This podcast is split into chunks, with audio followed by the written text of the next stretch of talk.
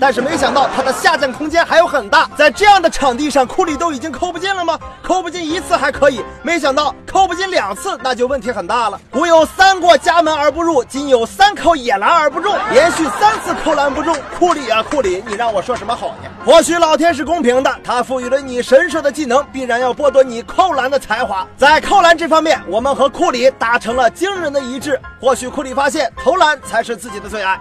当然了，永远不要低估一颗冠军的心。库里他绝对不会轻言放弃。比如说这次他终于扣篮成功了，让我们恭喜库里。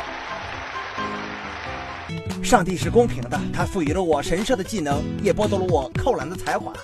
不过呢，我觉得这没有什么，大不了不扣了呗，不扣篮也不会死嘛，你说是不是？我就觉得，嗯，不扣篮挺好的，为大家提供一些素材，嗯，我就是这么想的。